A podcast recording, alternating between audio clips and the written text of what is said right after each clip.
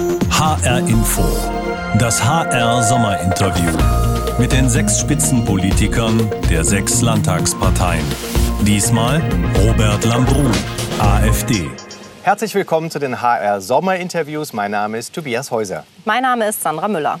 Heute zu Gast Robert Lambrou, der Fraktionsvorsitzende der AfD im Hessischen Landtag. Willkommen, Herr Lambrou. Hallo, Frau Müller. Hallo Herr Häuser, vielen Dank für die Einladung. Willkommen Herr Lambrou. Wir sind heute ganz in der Nähe des äh, ehemaligen Atomkraftwerks in Biblis. Das ist mittlerweile stillgelegt, wird seit fünf Jahren zurückgebaut. Generell ist ja in Deutschland der, ja, das Ende der Atomkraft zum Ende dieses Jahres. Da werden die letzten AKW abgeschaltet. Sie haben sich diesen Ort hier ausgesucht. Die AfD ist ja für Laufzeitverlängerungen der AKWs. Die Frage ist, warum dann ausgerechnet Biblis? Weil dieses Kraftwerk hier wird mit Sicherheit nicht noch mal ans Netz gehen. Dieser Ort zeigt den ganzen Irrsinn der gescheiterten Energiewende. Zum einen haben wir hier das abgeschaltete Kernkraftwerk, dessen Leistung uns jetzt in der Krise fehlt.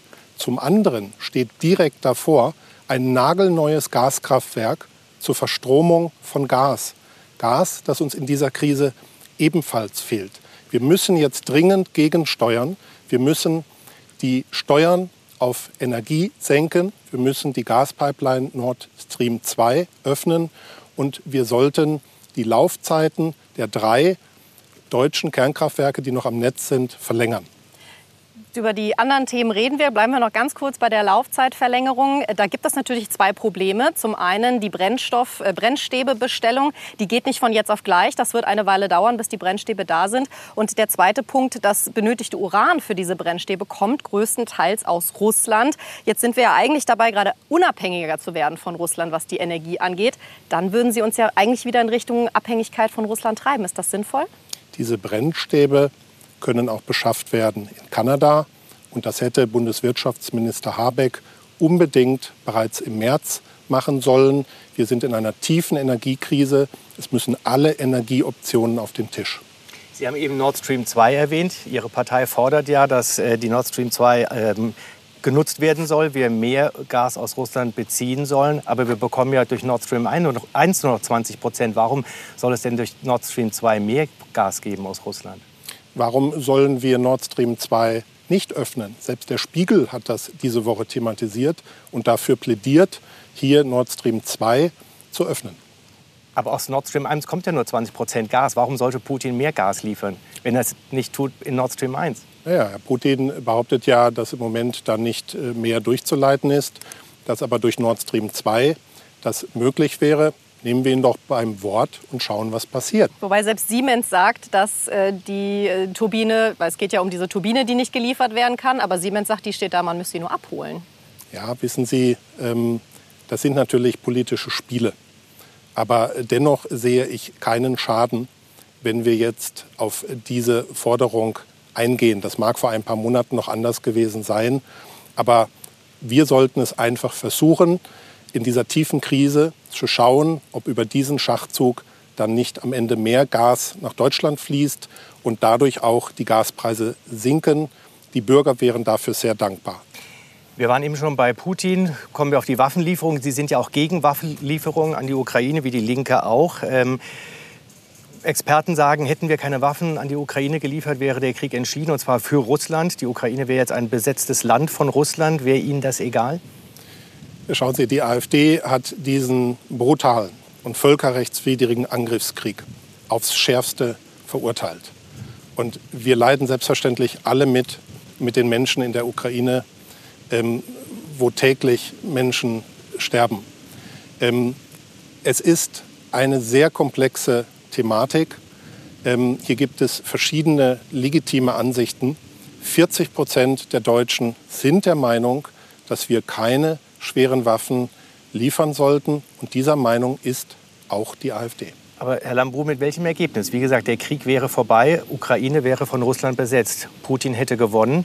Und die Angst ist doch, dass es dann die nächsten Staaten gibt, die er angreifen würde. Das soll doch verhindert werden. Ähm, wir sehen die Rolle Deutschlands in der Vermittlung zwischen den beiden Kriegsparteien mit dem Ziel, sie an den Verhandlungstisch zu kriegen. Wir sollten uns nicht in diesen Krieg als Kriegspartei hineinziehen lassen. Herr Lambrou, wir haben hier eine kleine Box für Sie vorbereitet. In dieser Box befindet sich ein Gegenstand, der etwas persönlich mit Ihnen zu tun hat. Ich würde Sie mal bitten, diese Box vorsichtig auszupacken und unseren Zuschauern und Zuhörern zu erklären, was Sie darin finden und warum wir das Ihnen wohl da reingelegt haben. Ja, gerne. Da bin ich jetzt wirklich sehr gespannt. Ich mache es mal auf. Aha. So, wir haben hier wahrscheinlich griechische ähm, Oliven ja. und wir haben ähm, wahrscheinlich von einem griechischen Restaurant ähm, weiß-blaue Servierten mit griechischer Schrift. Vielleicht können Sie es mal umdrehen und mal, äh, warum könnten wir das denn da reingelegt haben, Herr Lambrou? ja, da haben wir griechische Wörter und die deutsche Übersetzung. Können so Sie das vorlesen? Können ja, Sie Griechisch? Ich kann Griechisch. Allerdings reicht es nicht, um mit meinen Verwandten über Politik zu reden. Das sind dann schwierige Themen. Aber Bestellungen in einem Restaurant, das kriege ich jederzeit hin. Ihr Vater ist ja Halbgrieche für diejenigen, die das nicht wissen, warum wir äh, ausgerechnet etwas Griechisches da reingelegt haben. Mein, mein, mein, Vater ist, das muss ich kurz korrigieren, mein Vater ist Grieche. Ach, äh, Sie sind halb, Ihr Vater ist Grieche. Ich so bin rum. Deutscher mit griechischen Wurzeln. So. Wie viel Grieche steckt in Ihnen und wie viel Deutscher steckt in Ihnen? Ähm, genetisch ist diese Frage ganz einfach zu beantworten nämlich 50 Prozent Deutscher, 50 Prozent Grieche. Was die Kultur angeht, ähm, was die Identität angeht, habe ich mich sehr früh in meinem Leben schon als Jugendlicher dazu entschieden zu sagen, ich bin Deutscher mit griechischen Wurzeln. Und das finde ich sehr wichtig, dass man sich für eine der beiden Welten entscheidet. Man kann die andere ja als seine Wurzeln dennoch anerkennen. Ich sehe aber bei vielen Menschen mit Migrationshintergrund in Deutschland, dass sie sich nicht klar entscheiden. Und das führt dann dazu, dass sie sich in Deutschland als Ausländer fühlen und auch in dem zweiten Land, mit dem sie verbunden sind. Und ich habe das vermieden und ich finde das auch richtig, dass ich mich sehr früh entschieden habe, ich bin Deutscher, ich bin in Deutschland geboren, Deutschland aufgewachsen. Ähm, und die griechischen Wurzeln, die sind aber auch Teil meines Lebens. Bleiben wir doch ganz kurz halb beim Thema Griechenland. Wir haben uns letztes Jahr beim Sommerinterview darüber unterhalten, dass Sie auch gerne Urlaub in Griechenland machen. Damals äh, waren da verheerende Waldbrände, eine große Hitzewelle. Die haben wir aktuell auch hier in Europa, hier in Deutschland. Es äh, brennt in Hessen so häufig wie noch nie. Jetzt die Frage an Sie. Glauben Sie immer noch nicht, dass an dem Klimawandel doch was dran sein könnte, Herr Lambrou? Also die AfD ist ganz klar der Meinung, dass sich das Klima wandelt. Und wir alle erleben ja auch in den letzten Jahrzehnten, dass äh, das Klima deutlich wärmer geworden ist. Die Diskussion dreht sich um die Frage, ob der Klimawandel menschengemacht ist und wenn ja, zu welchem Anteil.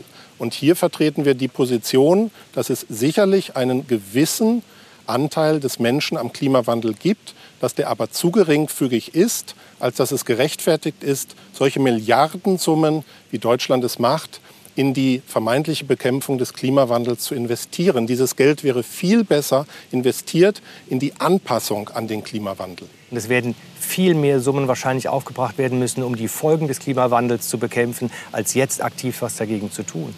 Zum Ahrtal, da sehe ich äh, eine Naturkatastrophe nicht den Klimawandel und ein großflächiges Versäumnis der Landesregierung. Wobei ja die äh, Experten schon sagen, dass diese Starkregenereignisse eine Folge des Klimawandels ja. sind, jetzt im Ahrtal. Also ich sehe hier, wenn Sie das Ahrtal konkret ansprechen, eine Naturkatastrophe. Äh, keine Folgen des Klimawandels. Wissen Sie, in Deutschland wird gerne alles gleich unter dem äh, Deckmantel des Klimawandels verkauft.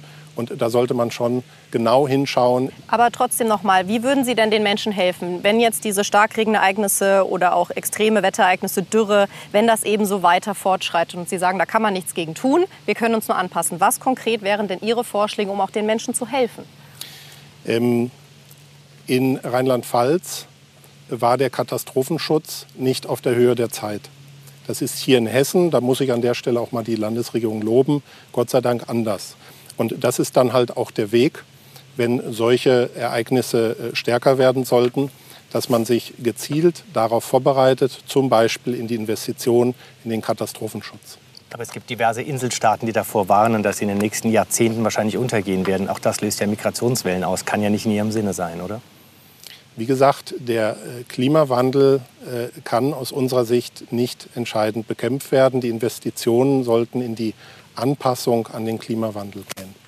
Wir würden gerne äh, einmal das Thema äh, springen, zum nächsten gehen, mal nach Hessen schauen konkret. Und zwar auf die hessische Polizei. Da haben wir seit Jahren immer wieder Meldungen über ja, problematische Chatnachrichten von Polizisten äh, mit rechtem Gedankengut. Jetzt in dem jüngsten Fall haben wir sogar Vorgesetzte, die involviert sind. Zwar nicht als aktive, was die Chats angeht, aber zumindest was die ähm, ja, mögliche Vertuschung oder Behinderung von Ermittlungen angeht. Und wir haben mal Menschen gefragt, wie sie das bewerten, wie sie das finden. Und wir haben exemplarisch eine äh, Dame mitgebracht, die eben sagt, die macht sich schon Sorgen, was diese Entwicklung angeht. Das würden wir mal kurz reinhören. Sehr gerne. Die Polizei, dein Freund und Helfer und dann Rechtsextreme da drin, das ist äh, eine Unterwanderung von äh, Gedankengut, von politischer Einstellung, die ich auf keinen Fall befürworte. Und da muss schon dagegen gesteuert werden. Meiner Meinung nach auch mal etwas härter. Ja, Herr Lambrou, ist es denn auch Ihrer Meinung nach Zeit, mal ein bisschen härter durchzugreifen bei der Polizei? Also zunächst einmal möchte ich festhalten, dass in Hessen über 15.000 Landespolizisten täglich einen harten und schweren Job machen. Sie sorgen für die Sicherheit der Bürger und dafür gebührt ihnen unser Dank. Wenn es hier Einzelfälle gibt, die sich ähm, nicht gut verhalten haben, dann gilt es zu ermitteln. Hier gilt Qualität vor Schnelligkeit. Und wenn die Ermittlungsergebnisse vorliegen und sich der Verdacht bestätigt hat, dann gehören diese Polizisten hart bestraft und gegebenenfalls auch aus dem Polizeidienst entfernt. Sie sprechen immer noch von Einzelfällen. Jetzt sind es über 130 Polizisten, die betroffen sind. Immer noch Einzelfälle? Äh, schauen Sie, Sie mischen da verschiedene Vorgänge der letzten Jahre zusammen wo es eine Reihe von Disziplinarmaßnahmen gegeben hat, mit denen viele aber auch mit einem Freispruch geendet haben. Herr Lambrou, kommen wir auf Ihre Partei zu sprechen, die AfD, auf den Zustand Ihrer Partei, der AfD. Wir haben mal auf der Straße gefragt, ähm, was die Menschen über die AfD denken und ob die Alternative für Deutschland wirklich noch eine Alternative ist. Hören wir mal rein, ja? Gerne. Die kann man nicht wählen. Ja, und die sind ja untereinander alle zerstritten in der Partei. Also die Partei, ich glaube nicht, dass die noch lange überlebt. Im Moment denke ich das schon, dass das eine Alternative ist, weil äh, wenn ich die jetzige Politik sehe, was, was läuft in Deutschland, ja, das, das hat es ja noch nie gegeben. Und ich denke, dass so eine Partei eigentlich äh, da sein sollte. Die Inhalte, die werden zwar aufbereitet, nett aufbereitet, so dass der Letzte, der es nicht hinterfragt, meinen könnte, die hätten gute Absichten. Aber wenn man sich mit der Thematik wirklich auseinandersetzt, ist es einfach eine aggressive, reißerische Partei, die, wie gesagt, keinen Nutzen bringt für niemanden. Ja, wenn die Unzufriedenheit der Menschen weiterhin wächst, dann natürlich äh, und dieser Frust dann ständig da ist, dann ist natürlich die Chance, dass so eine Partei wie AfD äh, viel mehr Anhänger findet. Herr Lambrou, die Dame am Ende sagt, die AfD wird wahrscheinlich wieder mehr Anhänger finden im Herbst, wenn Wut und Enttäuschung und Angst zunehmen. Macht es gesellschaftlich Sinn, äh, auch wenn das ihre Kernemotionen sind, der AfD nämlich auf Angst und Wut zu setzen und diese jetzt im Herbst auch noch zu schüren, wie Alice Weidel das ja schon angekündigt hat? Wir setzen nicht auf Angst und Wut. Ich will das mal einordnen. Das Recht auf Demonstrationsfreiheit, auf Versammlungsfreiheit, das ist ein Grundrecht, das ist ein Bürgerrecht, was viele Bürger schon erlebt haben, dass jetzt Grundrechte in der Corona-Pandemie von der Regierung eingeschränkt wurden. Und äh, ich halte es für legitim, wenn Bürger, die jetzt im Herbst vielleicht ihre Gas-, ihre Stromrechnung nicht zahlen können, wenn die sagen, wir würden gerne gegen die schlechte Politik der Bundesregierung demonstrieren, wir melden eine Demonstration an und wir gehen auf die Straße. Auch die AfD hat schon eine entsprechende Kampagne vorbereitet. Die startet im Oktober. Wir wehren uns gegen diese Preistreiberei, gegen diese Lethargie der Bundesregierung, hier Lösungen anzubieten. Wir würden gerne noch mal, äh, trotzdem noch mal auf Ihre Partei äh, insbesondere schauen. Äh, der Parteitag in Riesa wurde von einigen ähm, Kreisen als Rechtsruck wahrgenommen. Unter anderem äh, wo, hat der Verfassungsschutzpräsident Thomas Haldenwang gesagt, dass äh, durch den, die Vorstandswahlen die extremistische Strömung innerhalb der AfD gestärkt wurde und die moderaten Kräfte geschwächt wurden. Sind Sie denn zufrieden mit dem Kurs Ihrer Partei aktuell? Ich denke, dass wir auf Kurs sind. Ich stehe hinter Alice Weidel und Tino Kropalla. Wir haben da ein gutes Spitzenduo gewählt. Der Vorwurf eines Rechtsruckes kommt auf jedem Bundesparteitag alle zwei Jahre. Das ist Teil des Spiels, die AfD als neue politische Kraft zu stigmatisieren und in eine Ecke zu stellen. Herr Lambrou, nach dem Parteitag gab es aber durchaus vermehrt Austritte aus der AfD, und zwar auch nicht nur von einfachen äh, Parteimitgliedern, sondern auch von kommunalen Mandatsträgern. Unter anderem ist Christopher Emden aus der Partei ausgetreten. Sie kennen ihn wahrscheinlich, Landtagsabgeordneter aus äh, Niedersachsen. Und er hat seinen Austritt auch begründet. Und ich möchte mal aus dem Austrittsschreiben von ihm zitieren. Er sagt, die Partei entwickelt sich zu einem Sammelbecken für Versager, Gangster und Minderbemittelte. Aufgrund der zunehmenden Radikalisierung vieler Mitglieder sei die AfD gefährlich für unser Land. Das kommt aus Ihren eigenen Reihen, Herr Lambrou. Wissen Sie, ich bin von Anfang an dabei. Wir sind jetzt im zehnten Jahr des Bestehens dieser Partei. Ich habe einige Kollegen erlebt, die Machtkämpfe verloren haben und dann unter großem öffentlichen Tamtam ausgetreten sind mit entsprechenden hanebüchenen äh, Anschuldigungen wie auch dieser hier. Hier geht es um gekränkte Einzelheiten. Hier geht es nicht um den politischen Kurs einer Partei. Die AfD ist bürgerlich, konservativ, freiheitlich. Und wir sehen in der aktuellen Krise, wir werden dringender gebraucht als je zuvor. Herr Lambrou, das hört man aber aus keiner anderen Partei. Aus keiner anderen Partei kenne ich Austritte, die so begründet werden wie Parteiaustritte aus der AfD, wie Herr Imten das eben beschrieben hat. Die AfD ist, auch wenn wir jetzt im zehnten Jahr sind, äh, für Parteienverhältnisse immer noch eine neue Partei. Wir sortieren uns immer noch. Und ähm, schauen Sie sich doch mal die Grünen an, als die neu waren.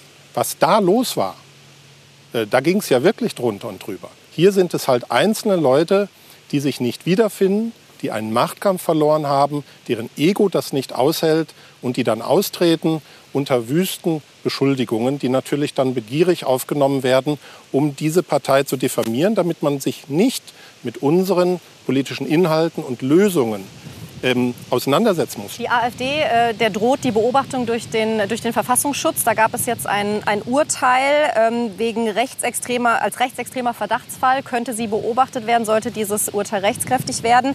Ähm, diese Beobachtung könnte der AfD durchaus schaden. Es könnte Wähler verschrecken, es könnte Mitglieder verschrecken. Ähm, was glauben Sie, wie, könnte die, wie würde, wird die AfD sich daran anpassen? Stärkt das die moderaten Kräfte oder eher die radikaleren Kräfte innerhalb der AfD? Es trägt erst einmal dazu bei, dass der Zusammenhalt wächst. Wir sind eine äh, aus meiner Sicht relativ geschlossene Partei angesichts des Drucks, unter dem wir stehen. Wir betrachten halt den Verfassungsschutz aufgrund verschiedener Erfahrungen als eine weisungsgebundene Behörde in letzter Konsequenz von SPD-Bundesinnenministerin Faeser, die auch teilweise instrumentalisiert wird, diese Behörde, um die AfD zu diffamieren und zu stigmatisieren. Sie sehen an den Meinungsumfragen, dass gute Politik, die wir dagegen setzen, aber das beste Gegenmittel ist, denn wir gehen in den Meinungsumfragen der letzten Wochen stark nach oben. Herr Lambrou, noch eine Frage. Sollte Björn Höcke, äh, der Rechtsextremist, Parteichef werden, bleiben Sie in der AfD? Können Sie mit einem rechtsextremen Parteichef leben? Die Frage, ob Björn Höcke Bundesvorsitzender der Partei wird, die stellt sich gar nicht bei einem Kollegen aus Thüringen, der in neun Jahren noch nicht einmal für den Bundesvorstand kandidiert hat. Ich bin sehr zufrieden mit der Doppelspitze, die wir gerade erst gewählt haben.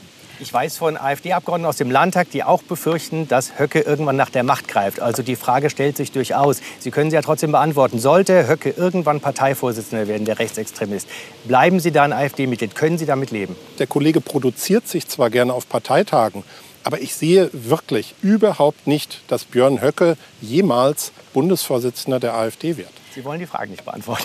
Ich habe sie beantwortet. Nein. Björn Höcke wird nicht Bundesvorsitzender der AfD dann gucken wir mal, was in zwei Jahren ist. Äh, beim nächsten Parteitag, ich würde trotzdem noch mal kurz auf Hessen schauen, weil da stellt sich die Frage gegebenenfalls oder hat sich schon gestellt, Ihr neuer Co-Vorsitzender Andreas Lichert wurde im vergangenen Jahr im Herbst äh, zum Co-Vorsitzenden gewählt. Er selbst, selbst zählt sich zum völkischen Flügel. Der ist zwar mittlerweile offiziell aufgelöst, aber die Mitglieder sind äh, nach wie vor noch da. Der galt als rechtsextrem, wurde beobachtet. Beim Sommerinterview letztes Jahr haben Sie gesagt, die Tatsache, dass Sie gewählt wurden als Landesvorsitzender und sich selbst als bürgerlich-liberal bezeichnen, äh, würde für die hessischen AfD-Mitglieder sprechen. Dann frage ich Sie jetzt, die Wahl des äh, Co-Vorsitzenden Lichert, bedeutet das, die hessischen Mitglieder sind nach rechts gerückt? Nein, das bedeutet es nicht. Ähm, ich möchte diese Doppelspitze mal einordnen. Ich bin früher Mitglied der SPD gewesen. Andreas Lichert war früher Mitglied der FDP. Ich habe einen Migrationshintergrund. Andreas Lichert hat einen Migrationshintergrund. Wir sind beides leidenschaftliche Demokraten, die sich für eine lebendige Demokratie einsetzen. Ich halte Andreas Lichert für einen integren Menschen, sonst würde ich keine Doppelspitze in Hessen zusammen mit ihm bilden. Warum hat denn die Wahl von Herrn Lichert zum Vizepräsidenten des Hessischen Landtags nicht geklappt? Sie haben nicht mal die eigenen Stimmen Ihrer Fraktion zusammenbekommen. Von 17 haben nur 15 für ihn gestimmt. Das belegt mal wieder die AfD-Fraktion. Ihre Fraktion ist äußerst zerstritten. Erstmal belegt das den mangelnden Demokratiewillen der anderen Fraktionen, denn die anderen fünf Fraktionen haben jeweils einen Vizepräsidenten. Wir haben im Laufe der Jahre fünf verschiedene Kandidaten aufgeboten. Keiner wurde gewählt. Das finde ich schäbig. Und zu der Wahl von Andreas Lichert, den von 17 AfD-Landtagsabgeordneten nur 15 gewählt haben, da muss man einfach ganz klar sagen, wir haben in unserer Fraktion zwei Leute, die machen seit langer Zeit ihr Ding. Und das müssen wir halt auch aushalten und das tun wir auch. Der Landesverband, die Fraktion als solche, die steht geschlossen da, bis auf die beiden Kollegen. Sie meinen wahrscheinlich Herr Rahn, der seit über drei Jahren keine einzige Rede mehr im Landtag gehalten hat und dafür über 8.500 Euro Diäten im Monat bekommt. Ähm, Rainer Rahn, ähm, das hatten wir ja schon in Sommerinterviews, ist äh, ein Kollege, wo wir durchaus ähm, kämpfen, ihn einzubinden. Er hat halt keinen Sprecherposten mehr. Er sitzt in keinem Ausschuss. Rainer Rahn ist aber dennoch produktiv. Er ähm, macht viele parlamentarische Initiativen, viele parlamentarische Anfragen, die auch die Presse gerne aufgreift. Er ist also durchaus innerhalb der Fraktion produktiv. Wir würden gerne zum Abschluss des, äh, unseres Interviews heute auch mit Ihnen das Hessen-Quiz spielen. Herr Lambrou, mal ein bisschen abtesten, äh, was Sie, wie gut Sie sich auskennen im Bundesland. Und eine Einstiegsfrage, die ist immer möglichst leicht. Und zwar möchte ich gerne von Ihnen wissen, an wie viele Bundesländer grenzt denn unser Bundesland Hessen? Ich äh, bin mir nicht ganz sicher, das sage ich ganz ehrlich, aber ich meine, dass es äh, sechs sind. Das ist korrekt. Wissen Sie denn oder können Sie auch sagen, welche es sind? Also wenn ich im Uhrzeigersinn gehe, dann äh, haben wir Niedersachsen, Thüringen, wir haben äh, Baden-Württemberg, Rheinland-Pfalz, NRW. Habe ich eins vergessen oder was? Das größte, Bayern. Bayern, ja, sorry. Herr Lambu, ich habe auch noch eine Schätzfrage für Sie. In Hessen gibt es 422 Gemeinden. Wie viele davon können sich oder dürfen sich Stadt nennen? 422 Gemeinden. Wie viele davon dürfen die Bezeichnung Stadt führen? Das wusste ich mal, aber jetzt muss ich wirklich raten, weil ich die Zahlen nicht mehr abrufen kann. Ich meine, dass es ähm, etwa 150 sind. Ja, nicht schlecht. So schlecht ja. 191. Mhm. Eine relativ hohe Zahl liegt daran, als das Land Hessen gegründet wurde, hat man damals entschieden, dass alle die Gemeinden, die damals schon den Titel Stadt tragen durften, ihn auch weiter behalten durften, auch wenn es von der Einwohnerzahl her nicht, nicht stimmte. Mhm. Die Geschichte kenne ich. Okay. Letzte Frage. Äh, die AfD ähm, ist ja ein großer Freund der Nationalhymne. Und jetzt schauen wir mal nach Hessen. Und zwar würde ich gerne von Ihnen wissen, wie lautet denn die erste Strophe des Hessenliedes, also die offizielle Hessenhymne? Ich fange mal an. Ich kenne ein Land. Wie geht's weiter? Da muss ich passen. Ähm, das weiß ich nicht auswendig. Ich kenne die Hessenhymne. Ich weiß aber auch, dass ähm, der offizielle Liedtext nie wirklich festgelegt wurde. Es gibt hier verschiedene Versionen. Die Landesregierung hat sich zwar auch mal für eine entschieden, aber äh, der Schritt, wirklich einen Text offiziell festzulegen, der ist noch nicht erfolgt. Aber zumindest das, was immer gespielt wird, hat ja dann einen bestimmten Text. Ich lese es mal für, für alle, die es interessiert. Ist eigentlich auch ganz schön. Ich kenne ein Land so reich und so schön, voll goldener Ähren und Felder, dort grünen vom Tal bis zu sonnigen Höhen, viel dunkle, saftige Wälder. Dunkle, dunkle, duftige Wälder. So rum. Wir haben ja fast alles hier in genau. der Umgebung hier. Herr Lambrou, vielen Dank für das Sommerinterview. Ich danke Ihnen, hat mir viel Spaß gemacht. Vielen Dank. Und beim nächsten Mal haben wir Tarek Al-Wazir zu Gast, den stellvertretenden Ministerpräsidenten von Hessen und Hessens Wirtschaftsminister von Bündnis 90 Die Grüne. Bis zum nächsten Mal. Bis zum nächsten Mal.